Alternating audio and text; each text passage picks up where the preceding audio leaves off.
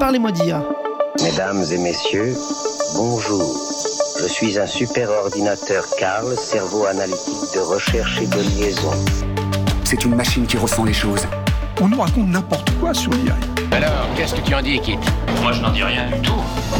Que la créativité, elle reste du côté de l'humain. Bonjour à toutes et à tous, Jean-Philippe Clément, bienvenue sur Parlez-moi d'IA, Parlez-moi d'IA sur Cause Commune, la radio pour débattre, transmettre et comprendre. Transmettre et comprendre, c'est aussi l'objectif que se fixe cette émission sur le sujet spécifique des datas, des algorithmes et des intelligences artificielles.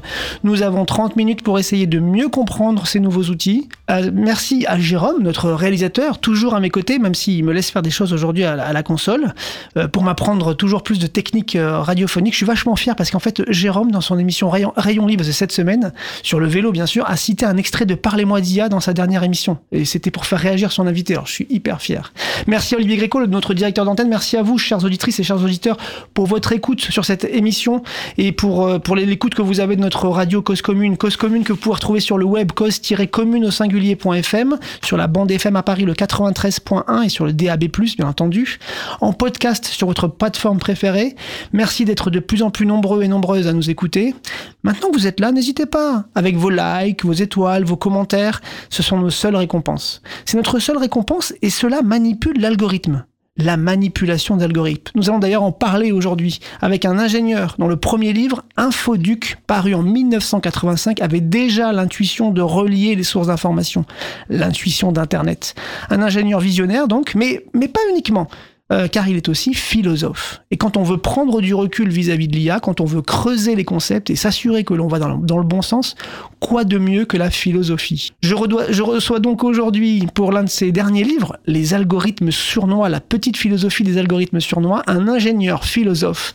Bonjour, Luc de Brabander. Bonjour. Merci d'être avec nous à distance. Avec plaisir. Ingénieur philosophe belge. Ah, si vous voulez, je peux rajouter belge aussi comme qualificatif. Il n'y a pas de souci. Oh, les gens, le réaliseront très très vite.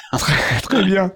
Alors, parlez-moi d'IA, Luc. Pour, euh, pourquoi consacrer ce, septième tome, hein, si j'ai bien compté, de votre série des petites philosophies aux algorithmes? Mais parce que le, philosophe, il se pose toujours les mêmes questions face à un monde qui, lui, est toujours différent. Et quand il se passe un grand événement, que ce soit la mondialisation, quoi que ce soit de, chose d'important qui se passe, il prend la posture du philosophe. Alors aujourd'hui, bien sûr, il parle des algorithmes.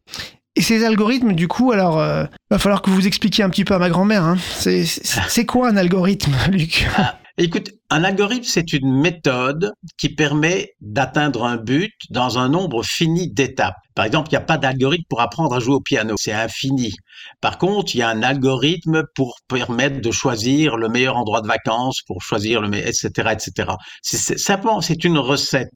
Même, je dirais, une recette de cuisine est un algorithme. Oui. On a une séquence et si on respecte bien les étapes, on atteint le but que l'on voulait avoir. Mais bien sûr, avec les machines, les algorithmes, ils ont une ampleur euh, qui dépasse la recette de cuisine. On va y revenir, on va y revenir. Oui. Euh, et d'ailleurs, dès l'avant-propos, vous rentrez dans le vif du sujet et ces algorithmes, vous les qualifiez de sournois. Alors, pourquoi un tel qualificatif? Ah, J'ai cherché longtemps. D'abord, je crois que l'adjectif est important et je ne voulais mettre aucun adjectif du genre pernicieux ou je sais pas quoi qui donnerait à l'algorithme une espèce d'existence humaine qu'il n'a évidemment pas. Un algorithme n'a pas d'intention, n'a pas de plan, n'a pas de rien de tout ça. Et le sournois m'a paru parfaitement adéquat. Pourquoi? Dans la définition du dictionnaire, pourquoi le mot sournois parce que je cherchais un adjectif qui ne connote en rien l'humain. De dire d'un algorithme qu'il est pernicieux, par exemple, ce serait lui donner une personnalité qu'il n'a pas. Le sournois, si vous regardez dans le, dans le dictionnaire, la définition c'est ne se dévoile pas totalement. Ah. Et c'est exactement ce que je veux. Et par exemple, d'une maladie, on dit qu'elle est sournoise quand on comprend pas tout. Et je crois que sournois est vraiment l'adjectif adéquat pour parler des algorithmes. Il y a une partie un peu cachée, une partie, un peu, boîte noire. Euh, absolument, un côté boîte noire et délibéré. Délibéré. C'est clair qu'on parle beaucoup de la protection des données, et pas assez, selon moi, de la transparence des algorithmes. Et bien sûr, les algorithmes sont mystérieux parce qu'ils sont cachés et ils ont, par exemple, Google a un argument très important. Il dit, voilà, je ne donne pas la recette, je ne dévoile pas mon algorithme parce que si je le faisais, les gens pourraient en profiter et détourner. Donc c'est un peu byzantin comme explication. Oui, c'est ça. Ils, aiment, pas qu'on aille manipuler leur algorithme. En fait, c'est ce que je disais un peu en introduction en demandant des likes et des, et des étoiles. C'est que ça, ça, influence l'algorithme, mais eux, ils aiment pas qu'on sache trop ce qui va influencer et manipuler ah non, leur algorithme. Parce que imaginez que l'algorithme ne soit pas sournois, que vous le comprenez de A à Z. Vous pourriez le détourner dans un but qui pourrait être le vôtre. Eh Or, Google ne veut pas du tout ça. Eh Il veut l'utiliser à son profit. Bien sûr. Euh, également dans l'avant-propos, vous, vous rentrez mais très rapidement dans le vif du, sujet avec ces, ces, ces, IA euh, génératives désormais, hein, qui, nous, qui, sont, qui, ont fait maintenant un an qu'ils ont, ils ont pris le devant de la scène euh, avec, avec ChatGPT notamment. Et vous, vous, vous dites, et je, je, vous ai lu aussi par ailleurs dans quelques interviews, que les algorithmes, en fait, pour vous, ils sont pas créatifs. Ils ont, ils ont une sorte de, logique propre, mais ils, ont rien de créatif. Euh, qu'est-ce que vous pouvez dire sur ce sujet? Alors tout dépend bien sûr de la définition qu'on donne à la créativité. Mais moi je définis la créativité comme la capacité, la capacité de sortir de son programme, ce qu'un programme ne peut évidemment pas faire. Bien sûr. Et donc c'est en fait les, surtout les algorithmes récents qui sont tellement puissants, hein, hmm. donnent l'impression de la créativité tellement ils sont puissants. Et forcément, ils vont arriver avec des idées auxquelles vous n'avez pas pensé. Imaginez, vous écrivez un roman et vous cherchez un bon titre.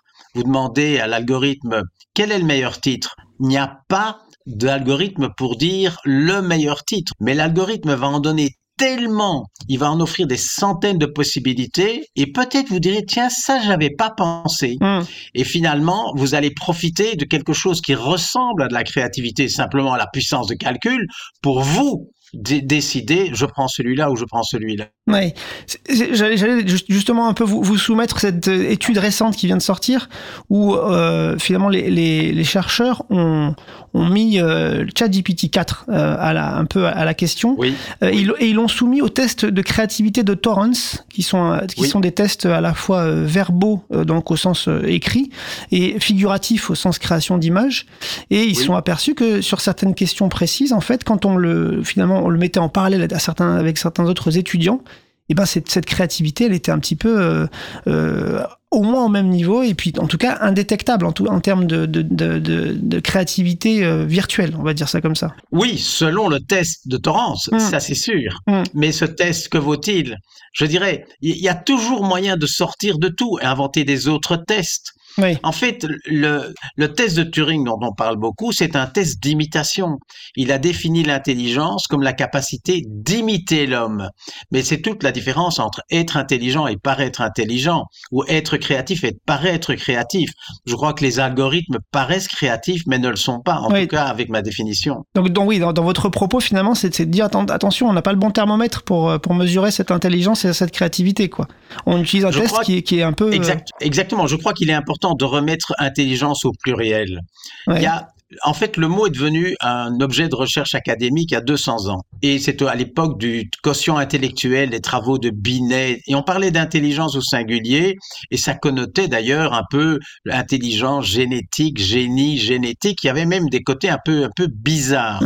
Excellente nouvelle après la, Seconde Guerre mondiale, on met intelligence au pluriel. On parle, il y a d'ailleurs de multiples théories d'intelligence multiple, ce qui est une excellente nouvelle. Et que constate-t-on? Avec les algorithmes, patatras, on remet algorithme au singulier. On remet, pardon, intelligence au singulier. Mais non, toutes les intelligences restent présentes. L'une d'entre elles, celle qui par hasard avait le monopole il y a 200 ans, c'est-à-dire la hypothéco-déductive, l'intelligence mathématique, c'est là, je crois qu'elle sera bien sur les machines. Mais toutes les autres, l'intelligence émotionnelle, l'intelligence relationnelle, artistique, non, parce qu'il n'y a pas d'algorithme pour les choses essentielles. Oui. Et d'ailleurs, pour, revenir sur ces aspects-là, euh, à un moment de, de, de, de, la petite philosophie des, des, algorithmes sournois, vous parlez justement de, cette façon d'aborder, il y a des, postures pour comprendre un peu ce qui nous entoure, et euh, il y, a une posture active ou passive, une posture rationnelle et irrationnelle. Et, et, et, de fait, il y a eu un cycle qui s'est produit. Et vous vous, vous, vous pensez qu'aujourd'hui on, est on est on a commencé par euh, de l'actif rationnel. Euh, et oui, puis, je vois très bien. Et, et, oui, et après, on- a- et aujourd'hui, on, on revient un petit peu sur, ces, sur cette, ces- ce positionnement. Voilà, de manière schématique, en fait, la philosophie antique est née avec la raison. On, on a commencé à se poser des questions, comment se passent les choses? À la Renaissance et au siècle des Lumières, la raison n'est pas est, passée du statut d'outil au statut de valeur. On a décidé Mhm. de réfléchir, l'audace, sapere aude, etc.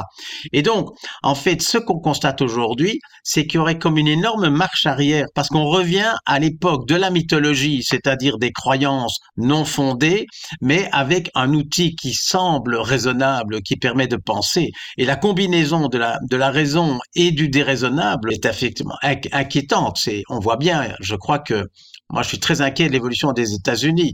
C'est le pays du monde qui me fait le plus peur parce que des choses fondamentales comme la séparation des pouvoirs, etc., on sent bien qu'il y a quelque chose qui est ébranlé. Et si ce, si ce pays-là euh, ne tient pas le coup, il y a de quoi s'inquiéter. Vous évoquez d'ailleurs euh, dans, le- dans le livre également une étude, moi ça m'a marqué, je ne connaissais pas cette étude, de Martin Schiffer qui a compilé des millions de livres et des articles Oui. publiés de 1850 à 2019. Au passage, pour compiler autant de livres, je pense qu'il y a un petit peu d'IA quand même malgré tout. Ah, mais ça, c'est sûr. Et Oui, oui. il observe en fait une inflexion euh, dans l'évolution du vocabulaire qui passe de, de mots plutôt euh, euh, liés justement, ce que vous disiez, à la raison, à la rationalité, des mots comme conclure, démontrer, déduire. Et il y a un bascule en 19- 1975 pour, pour plus de mots justement euh, émotionnels, sentir, croire, euh, blâmer. Et, et, et du coup, euh, voilà, on, on change la manière d'aborder en fait les sujets dans, les, dans, nos, dans nos livres, dans nos, dans nos objets de savoir en fait. Absolument, l'étude, elle est impressionnante parce qu'elle a été faite sur un corpus de des millions de bouquins et on voit bien que, je dirais, la place de l'argumentation dans le sens noble du terme a pris, je dirais, a diminué au profit de la place des émotions, du ressenti, des injonctions et, et donc c'est un mouvement, une lame de fond et c'est un petit peu dangereux de décider sur base des émotions. Revenons à la raison. Et il faut pas oublier que euh, finalement ces productions euh, euh, sont aussi la, constituent aussi Internet et Internet est le corpus d'entraînement des, des nouveaux algorithmes et des nouvelles IA. Exactement. Et, et je dirais, le- autant t égale zéro de l'IA générative, en fait, qu'est-ce que c'est ChatGPT? C'est le plus grand hold-up de l'histoire. C'est le, le, le, le, méga hold-up. On peut pas voler plus d'un coup que ce qu'ils ont fait. Et c'est ce qui s'est passé. À- Au temps t égale zéro, ils ont pris Wikipédia, ils ont pris tout l'Internet. Mais petit à petit, ce que ChatGPT produit devient partie de l'Internet. Et donc, il y a un phénomène où le serpent se mord un peu la queue. Si vous demandez à ChatGPT d'écrire un roman, il le fera, mais peut-être que ce roman deviendra input, comme on dit dans mon métier, Mhm. et deviendra à l'entrée. Et donc, où, où va-t-on quand ChatGPT va se nourrir de lui-même? Tout est possible. Et par rapport à ça, il y a une urgence, c'est la pensée critique. Parce que la, la machine, elle, elle, a pris, elle a pris son envol hein, d'une certaine manière. Beaucoup de gens comparent Oppenheimer et, et ChatGPT en disant, je crois effectivement qu'en termes d'ampleur, c'est, ce sont des chocs comparables. La grosse différence, dans le film Oppenheimer, on le voit bien, il y a des militaires, des gouvernements, des hommes, des avocats qui discutent et finalement, on décide de faire exploser une bombe atomique. Avec ChatGPT, c'est exactement l'inverse. Au premier moment, la bombe explose. Et puis tout le monde se dit, mais qu'est-ce qui se passe? Qui sait? Pourquoi? Comment? Et c'est un peu le, la bombe atomique à l'envers. Donc l'ampleur est la même, mais la posture est complètement différente. Vous, vous pensez comme, comme Luc Julia que qu'on n'aurait pas dû euh, donner cette, cet outil euh, grand public euh, tout de suite? Euh, D'une certaine manière, ça ne sert à rien de le dire, mais je pense un peu comme lui. Ça sert à, puisque c'est fait maintenant. Oui, maintenant que c'est va-t-on- bon. faire? Hmm. Mais il, il aurait été, je dirais, plus logique et meilleur pour tout le monde d'avoir une progression de gens qui discutent entre eux. Vous croyez que? Comment on va faire pour euh, que ça reste juste, etc., etc. Et donc, mais bon, on vit la bombe atomique à l'envers. C'est ça. Elle, elle a explosé alors que personne ne savait que ça existait. Donc, Oui, c'est sûr. et maintenant, oui. Après, certaines études montrent quand même que ChatGPT, euh, il y a une étude récente qui montre que ChatGPT euh, est, est plutôt euh, progressiste Euh, et même, même des fois, quelques-uns disent woke. Euh, et, euh, et, Ah. et, de l'autre côté, d'ailleurs, c'est ce, qui a, c'est ce qui a valu la création de Grok, le, le chat GPT d'Elon Musk. Euh, et donc, en fait, on voit bien qu'il y a quand même des fondations quasi idéologiques dans certains des, des modèles euh, d'IA. C'est, c'est, c'est Ah. c'est sournois, c'est sournois d'avoir une, une fondation idéologique pour ce type de. Disons, c'est c'est sournois si on ne la connaît pas. Je crois qu'il n'est pas possible de ne pas avoir des principes, des valeurs. Et aujourd'hui, on peut dire ChatGPT, c'est une langue de bois. Parce que les concepteurs, ils n'ont pas voulu pencher dans n'importe, vous posez n'importe quel sujet un peu compliqué, dire, ah, bon, il y a des gens qui pensent que, des gens qui pensent que, mais pour être, le même outil dans des autres mains pourrait devenir une langue de vipère. Parce que, orienté sur toutes les questions, me donner une réponse, aucun. Et donc, qui est là derrière? C'est ça la sournoiserie. Bon, qui, qui sont les, les, les maîtres qui décident? Il y a maintenant un chat GPT chinois dont le nom, je crois que Ernie ou une chose comme ça, mais peu importe. Oui. Eh bien, euh, je me demande bien, moi je ne comprends pas le chinois, mais je, je crois que si je posais des questions fondamentales, je serais un petit peu saisi. Oui, sûrement. Merci. On ne peut de- pas. de- Il- il- il- je crois par exemple que si les algorithmes, les, tous les grands avaient été programmés uniquement par des femmes, rien que ça, depuis Ouais. le début, hein, Ouais. Amazon, Facebook, tous les autres, unique, eh bien ce seraient des autres algorithmes, parce que le programmeur est dans son programme. On va en reparler juste après la pause musicale, euh, parce que c'est un, c'est un sujet très intéressant, les, les billets des concepteurs.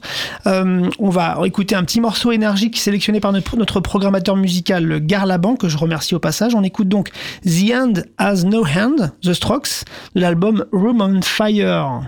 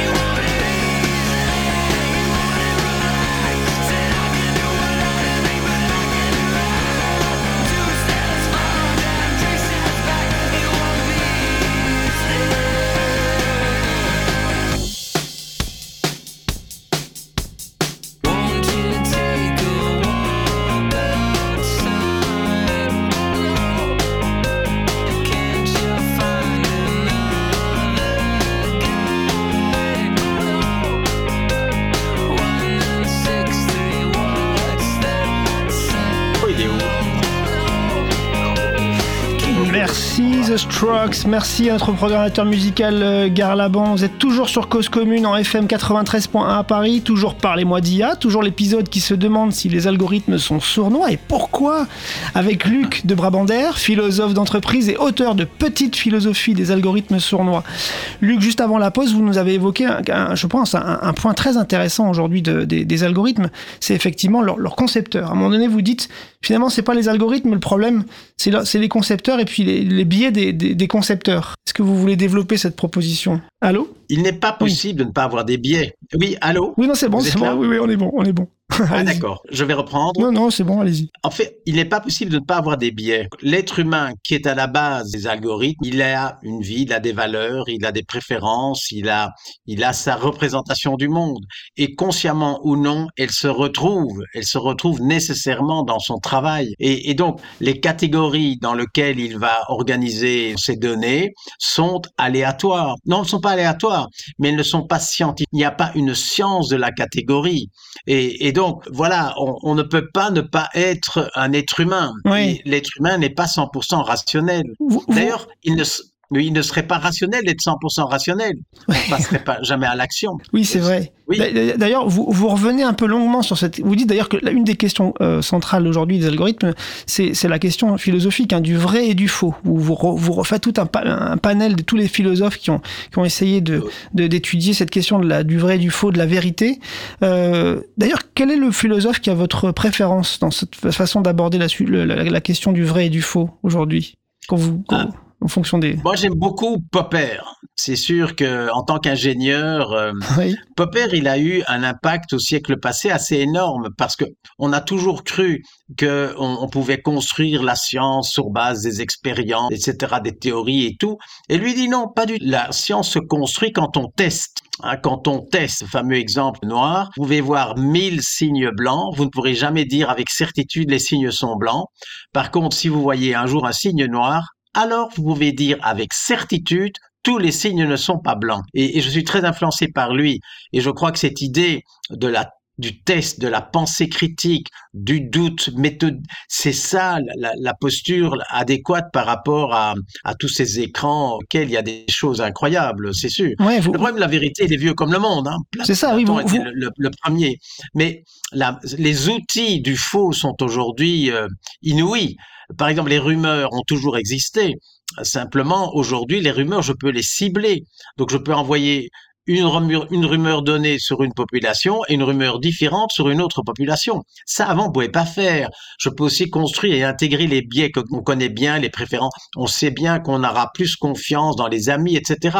Tout ça peut être mis dans l'algorithme. Donc, l'outil du faux, aujourd'hui, est d'une puissance telle que la pensée critique est une urgence absolue. Oui, vous, à propos du, du, du, du, faux, vous, et, des sciences cognitives, vous, les qualifiez de pirates de l'attention qui se sont en fait euh, associés aux ingénieurs euh, et vous dites voilà il y a une association ingénieurs qui font des IA et spécialistes des sciences cognitives c'est pirates de l'attention euh, et vous décrivez ça comme un finalement un, un, réel danger. C'est-à-dire à un moment donné comme on dit c'est trop c'est trop. Vouloir attirer l'attention de quelqu'un métier de la publicité c'était déjà ça Hum. Mais quand on va au, pratiquement dans le subliminal, dans l'inconscient, dans des volumes de données gigantesques, on peut arriver à, je dirais, à pas prendre le contrôle de l'attention des gens, mais en tout cas à leur enlever une partie du contrôle qu'ils avaient. Ça maintenant été étudié, c'est programmé. C'est d'ailleurs il y a un livre important qui s'appelle Le capitalisme de l'attention qui dit en fait